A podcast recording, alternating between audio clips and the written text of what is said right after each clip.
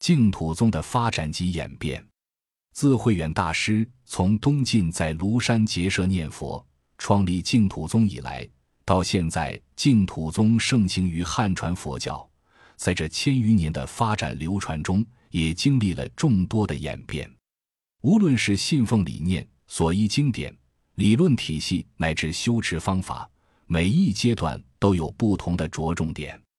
最初的信奉理念。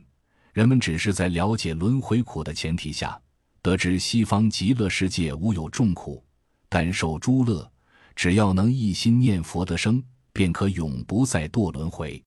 到唐朝窥基大师的时候，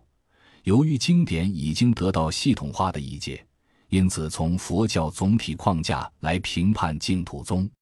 窥基大师认为，净土宗只是佛法的旁支法门。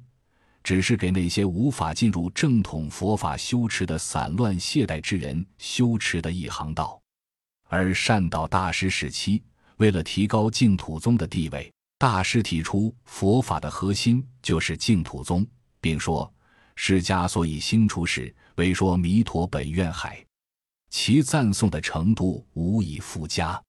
唐慧能大师以后，禅宗颇为流行，但至明清时期。口头禅、野狐禅等禅宗流弊也逐渐暴露，因此很多禅宗大师也投向净土宗，如著名的莲池、延寿等。在他们的著作中，不但将净土宗的理念提升到圣义地的最高哲学，而且开始提倡禅净兼修，将那些修持禅宗的弟子引向净土宗，也因此他们后来被尊为净土宗的祖师。